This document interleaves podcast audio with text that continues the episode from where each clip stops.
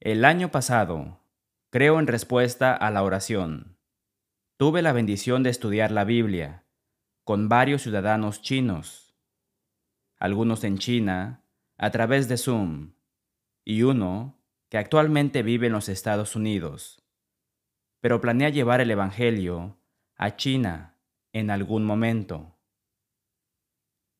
Mi primera oportunidad de hablar con un no cristiano de China acerca del Señor tuvo lugar un miércoles por la noche en la Iglesia de Cristo de Kentish Town, en Londres, Inglaterra. El jefe de comunicación del Museo de Hubei en Wuhan y un asociado entraron después de los servicios. Tuvimos una buena discusión sobre Jesús y el cristianismo. Sus palabras causaron tal impresión. Vivir sin religión es triste, como lo es con la mayoría de los chinos. Nos sentimos desesperanzados y deprimidos. Sin embargo, no deberíamos sufrir así. Ella dijo que entraron porque vio el letrero Hope Chapel en el edificio, que data de 1871. Conocemos la decepción. Algunas personas experimentan desilusión porque ponen mucho de su corazón en un equipo deportivo. He sido fanático de los Dallas Cowboys, por ejemplo. Algunas personas confiaron mal en un político. A veces, las personas ponen demasiado de su corazón detrás de un predicador u otro líder de la iglesia que traiciona su confianza. Gran parte del mundo se prepara para la desilusión porque confían en los hombres, no en Dios. Salmo 118, versículo 8.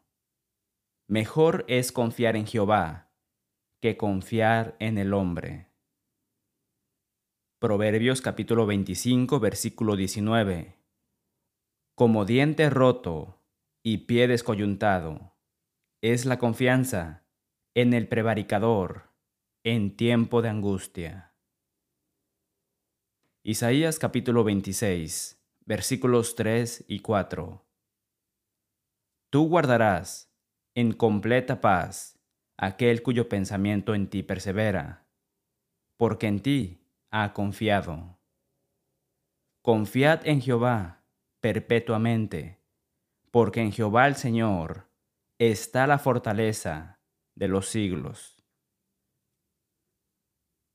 El cristiano, sin embargo, tiene una gran esperanza. Y por esperanza me refiero a la palabra bíblica esperanza. Literalmente, expectativa confiada. Tenemos esperanza porque confiamos en el único con quien siempre podemos contar. Las escrituras destacan nuestra gran esperanza y la confiabilidad del Señor en la resurrección triunfante de Jesús.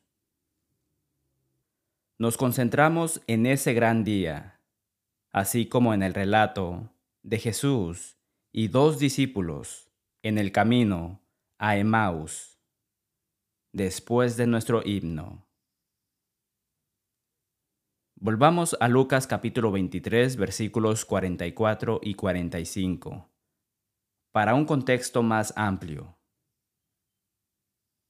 Cuando era como la hora sexta, hubo tinieblas sobre toda la tierra hasta la hora novena, y el sol se oscureció, y el velo del templo se rasgó por la mitad. Mateo agrega, las rocas se partieron y se abrieron los sepulcros y muchos cuerpos de santos que habían dormido se levantaron. Mateo capítulo 27 versículos 51 y 52. Lucas capítulo 23 versículos 46 al 49. Entonces Jesús, clamando a gran voz, dijo, Padre, en tus manos encomiendo mi espíritu. Y habiendo dicho esto, expiró. Cuando el centurión vio lo que había acontecido, dio gloria a Dios, diciendo, verdaderamente, este hombre era justo.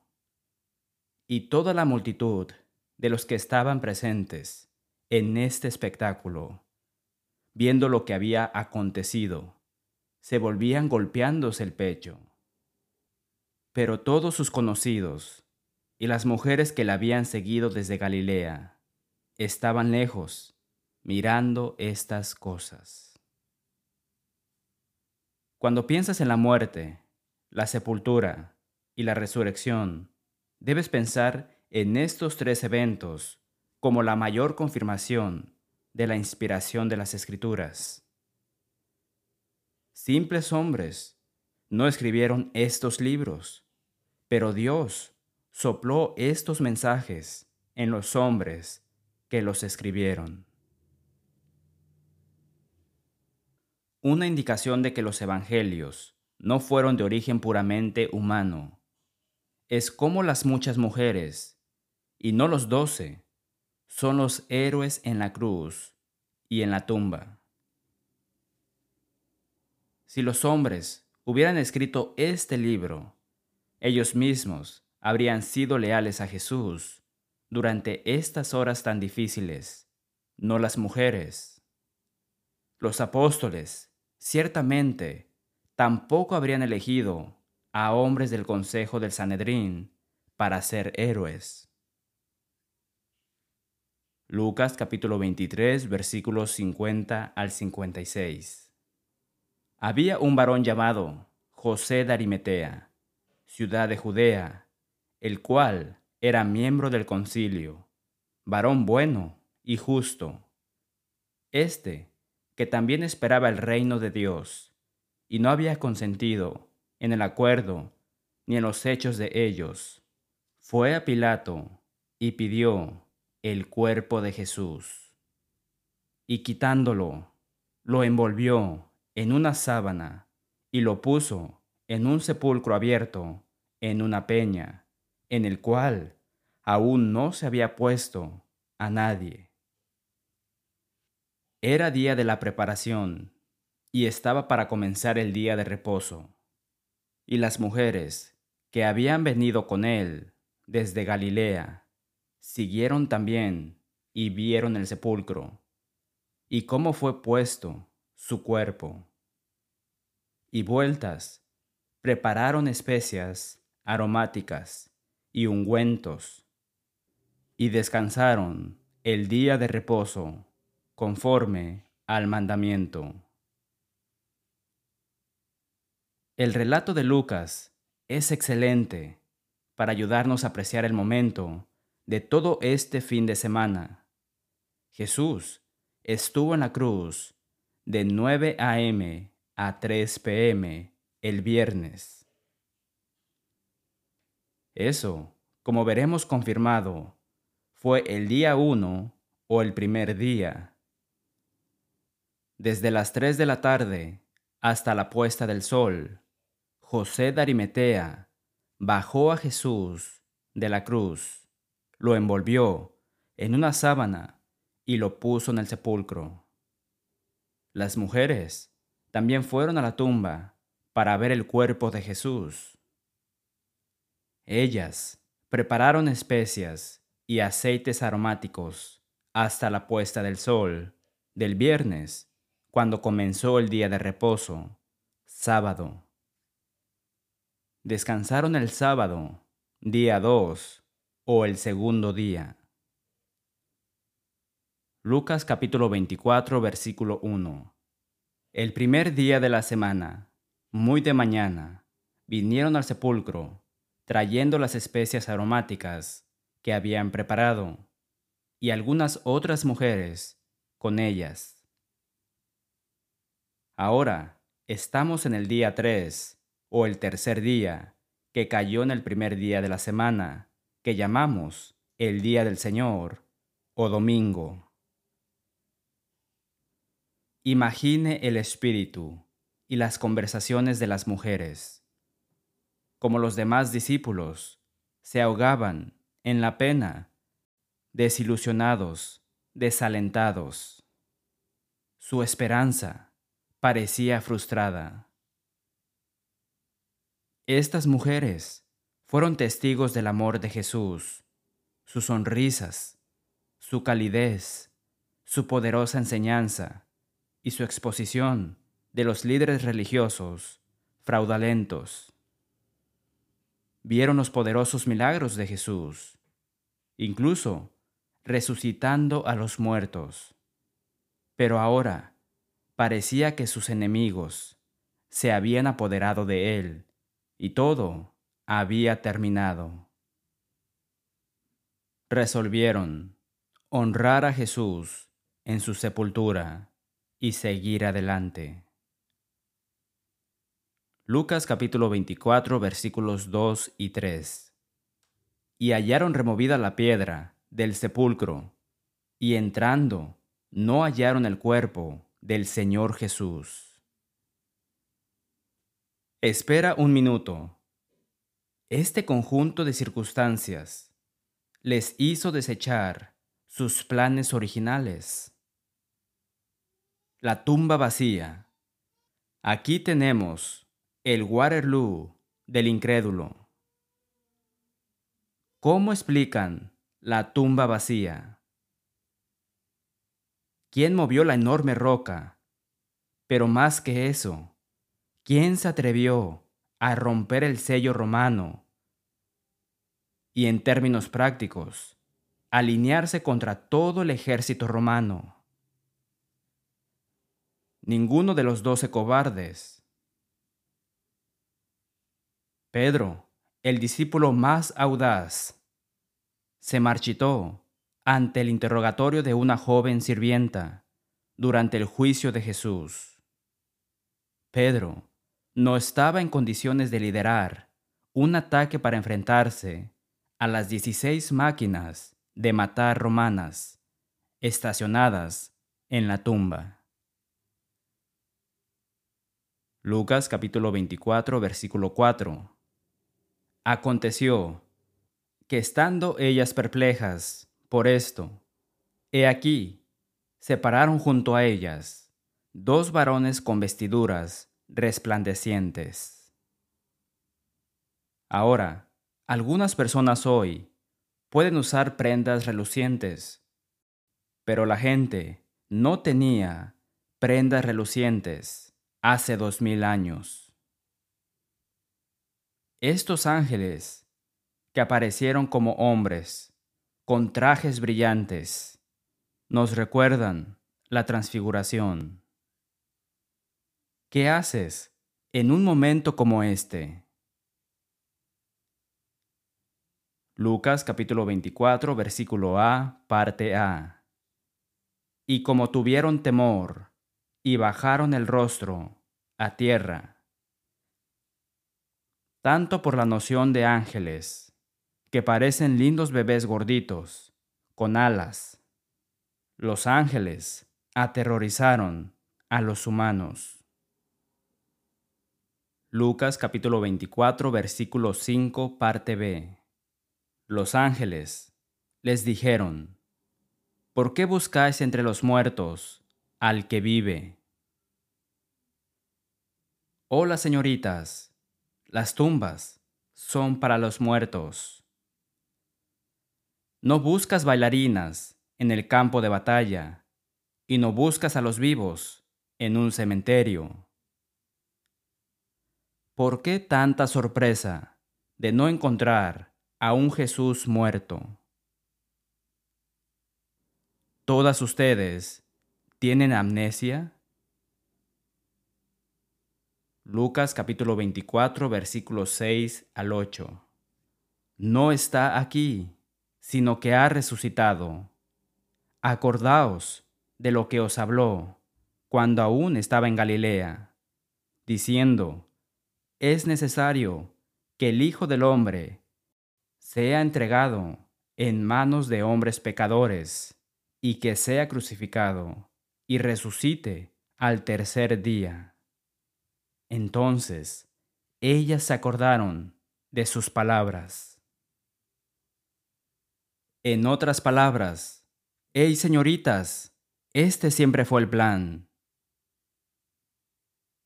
Sabemos, por Mateo capítulo 28 versículos 6 al 8. Venid, ved el lugar donde fue puesto el Señor, e id pronto y decid a sus discípulos que ha resucitado de los muertos.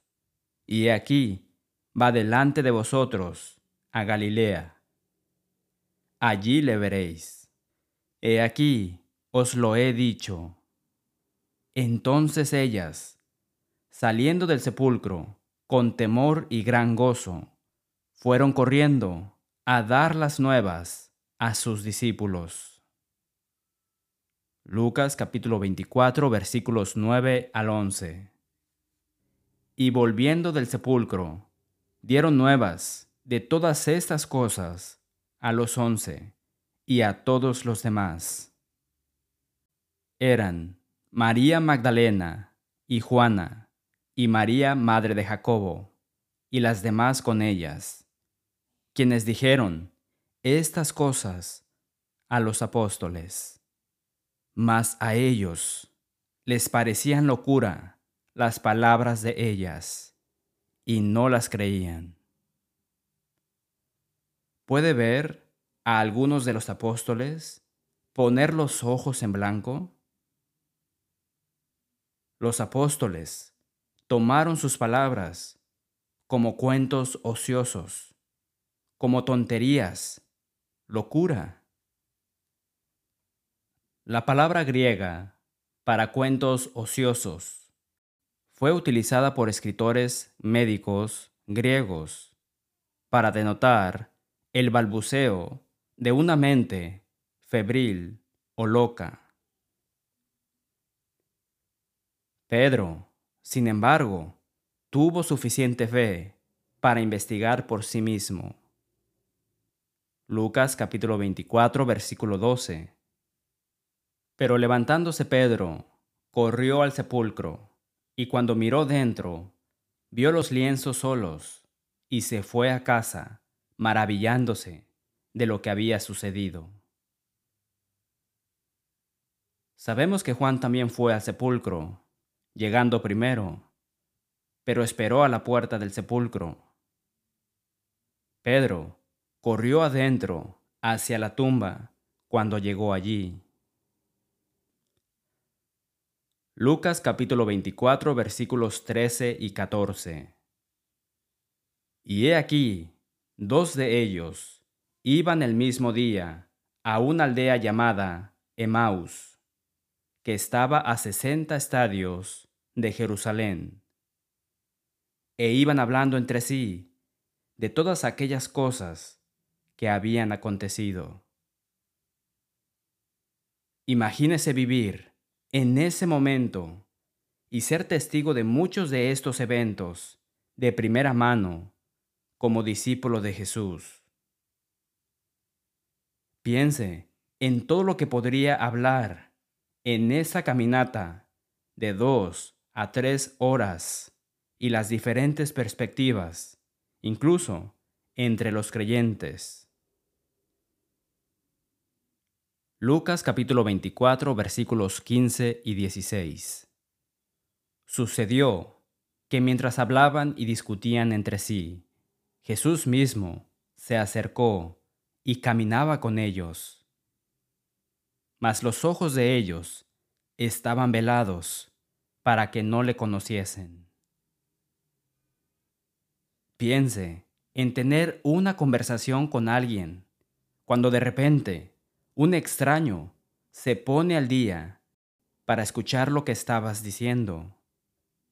Solo que en realidad no era un extraño. Era Jesús.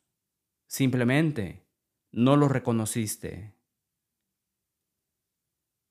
Recuerde, sin embargo, que el Señor escucha cada conversación que tenemos, pública y privada, positiva y edificante, crítica y condescendiente. Jesús dijo, Mas yo os digo que toda palabra ociosa que hablen los hombres, de ella darán cuenta en el día del juicio, porque por tus palabras serás justificado y por tus palabras serás condenado. Mateo capítulo 12 versículos 36 y 37. Jesús preguntó, ¿De qué están hablando? ¿Por qué están tristes? Sorprendido, Cleofas dijo, ¿Dónde has estado? Debes ser el único en Jerusalén que no sabe lo que ha estado pasando este fin de semana. Jesús siguió el juego. Oh, ¿cómo qué? Lucas capítulo 24 versículos 19 y 20. Y ellos le dijeron, de Jesús Nazareno, que fue varón profeta, poderoso en obra y en palabra delante de Dios y de todo el pueblo, y cómo le entregaron los principales sacerdotes y nuestros gobernantes a sentencia de muerte y le crucificaron. Relato decepcionante. Sí, Jesús fue un profeta, pero Jesús fue más que un profeta. Lucas capítulo 24, versículo 21. Pero nosotros esperábamos que Él era el que había de redimir a Israel. Y ahora, además de todo esto, hoy es ya el tercer día que esto ha acontecido. Esto ayuda con la línea de tiempo. Sabemos que era el primer día de la semana por el versículo 1. Sabemos que Jesús resucitaría al tercer día versículo 7. Y ahora aprendemos, hoy es el tercer día en que Jesús resucitaría. Ellos informan a Jesús de que las mujeres no encontraron el cuerpo y vieron ángeles que decían que Jesús estaba vivo. Aluden a que Pedro y Juan también encontraron la tumba vacía, pero no vieron a Jesús. ¿Sabe que estos dos discípulos quedaron impresionados cuando este extraño, que inicialmente da la indicación de no estar al tanto, los reprende con dureza? Lucas capítulo 24 versículos 25 y 26. Oh insensatos y tardos de corazón, para creer todo lo que los profetas han dicho. ¿No era necesario que el Cristo padeciera estas cosas y que entrara en su gloria? Los discípulos de Jesús no creyeron el testimonio repetido de Jesús sobre la resurrección no creyeron el testimonio de los ángeles, el testimonio de las mujeres piadosas o las palabras de Pedro y Juan.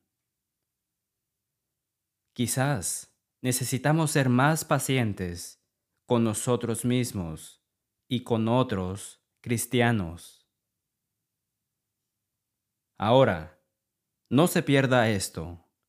Jesús es el Hijo de Dios, el Verbo desde la eternidad. Su palabra misma tiene un gran poder. Debería decir, el mayor poder. Sin embargo, él cita a los profetas. Él no comienza a realizar una serie de asombrosos milagros. En cambio, Jesús les dice, en efecto, ¿no conocen las escrituras? Los profetas escribieron todo sobre esto. Pero Jesús no ha terminado de señalarles las escrituras. Lucas capítulo 24 versículo 27. Y comenzando desde Moisés y siguiendo por los profetas, les declaraba en todas las escrituras lo que de él decían. Cuando Jesús dice Moisés, se refiere a los primeros cinco libros de la Biblia. Cuando dice los profetas, se refiere al resto del Antiguo Testamento. ¿Pero captó eso? Esos hombres, en el camino a Emmaus, escucharon a Jesús predicar el mejor sermón que jamás hayamos escuchado. Ojalá tuviéramos ese sermón.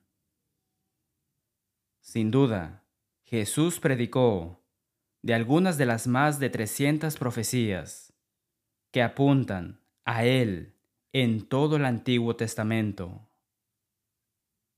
Esto en cuanto a las personas que tratan de justificar el restar importancia a las escrituras del Antiguo Testamento. Leí recientemente que el doctor E. A. Manés escribió, Si la palabra Dios estuviera escrita en cada hoja que sopla, grabada en cada nube que pasa, grabada en cada roca de granito, la evidencia inductiva de Dios en el mundo no sería más fuerte de lo que es. Tan verdadero. De manera similar, si la palabra Jesús estuviera escrita en cada página de la Biblia, la evidencia de que Jesús se encuentra en las escrituras del Antiguo Testamento no sería más fuerte de lo que es. Los dos discípulos persuaden a Jesús para que se quede con ellos. Mientras estaban a la mesa, les fueron abiertos los ojos y le reconocieron, mas él se desapareció de su vista. Lucas capítulo 24 versículo 31 Ahora, sabían por qué el extraño les habló con tanta franqueza. Su esperanza fue renovada. Lucas capítulo 24 versículo 32. Y se decían el uno al otro, ¿no ardía nuestro corazón en nosotros mientras nos hablaba en el camino y cuando nos abría las escrituras, una vez más, el énfasis en las escrituras. Las escrituras deberían hacer arder el corazón de cada discípulo. La palabra de Dios encendió el corazón de Jeremías. Después de que el profeta que lloraba fuera golpeado y encadenado, dijo en Jeremías capítulo 20, versículo 7, Oh Jehová, cada día he sido escarnecido, cada cual se burla de mí.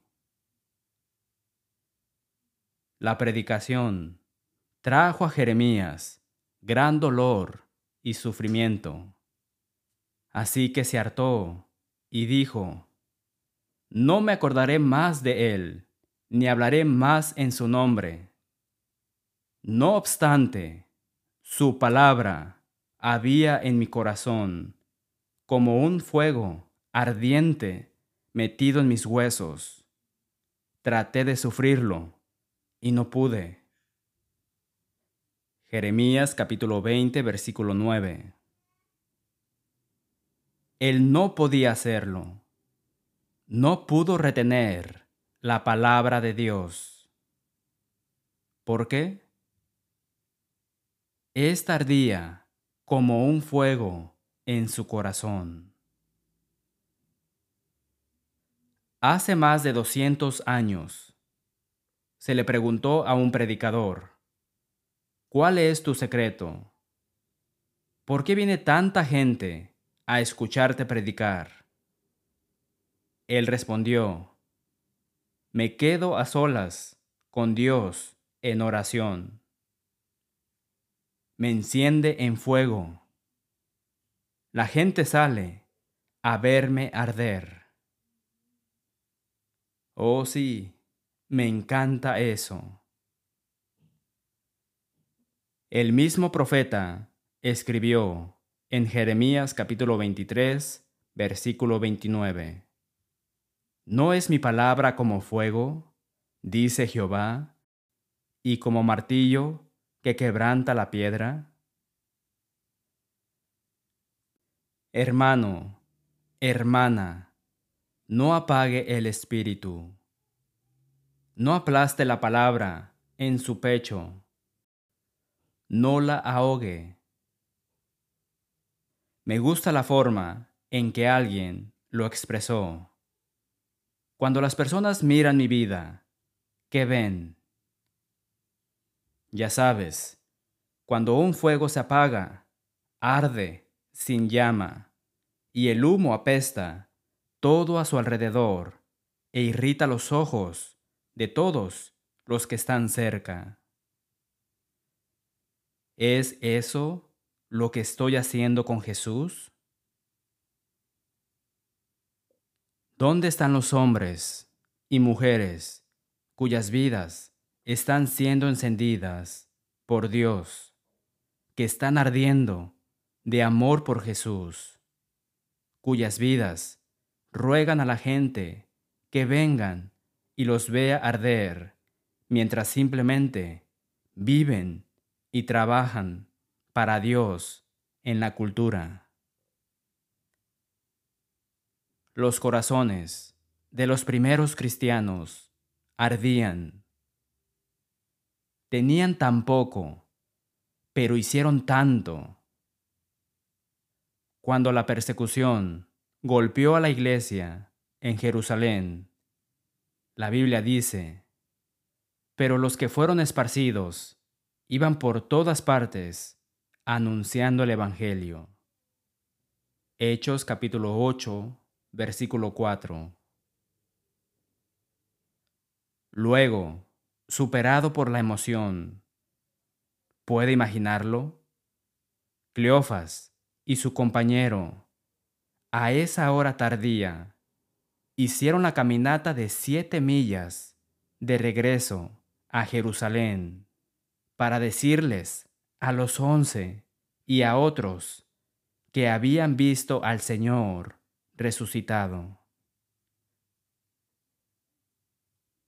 Entonces Jesús se apareció a los once y nuevamente enfatizó la importancia de las sagradas escrituras.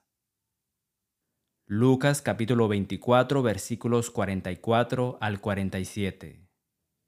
Y les dijo, estas son las palabras que os hablé, estando aún con vosotros, que era necesario que se cumpliese todo lo que está escrito de mí en la ley de Moisés, en los profetas y en los salmos.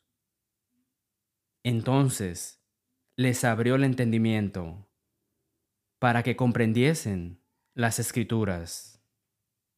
Y les dijo, Así está escrito. Las escrituras otra vez. Y así fue necesario que el Cristo padeciese y resucitase de los muertos al tercer día, y que se predicase en su nombre el arrepentimiento y el perdón de pecados en todas las naciones, comenzando desde Jerusalén. Después de que Jesús ascendió al cielo, ellos volvieron a Jerusalén con gran gozo y estaban siempre en el templo, alabando y bendiciendo a Dios. Lucas capítulo 24 versículos 52 y 53. ¿No se volverá a Jesús hoy y disfrutará del gran gozo y la esperanza, la expectativa confiada que tenemos en el Señor Jesucristo? Quédese con nosotros para saber cómo obtener una copia de este sermón después de nuestro himno. Gracias por ver y sintonizar dejando que la Biblia hable. Oramos para que haya escuchado a Dios hablarle a través de su palabra. Si desea una copia de El Camino a Emmaus, por favor, solicite el número 1413. También puede solicitar el curso bíblico La verdad libera, que puede completar en casa. Obtenga la aplicación Let the Bible Speak o visite letthebiblespeak.com para ver videos, escuchar audios y leer transcripciones del programa a su conveniencia. Finalmente, hacemos eco del sentimiento del apóstol Pablo cuando escribió en Romanos capítulo 16, versículo 16. Os saludan todas las iglesias de Cristo. Hasta la próxima semana y que Dios les bendiga.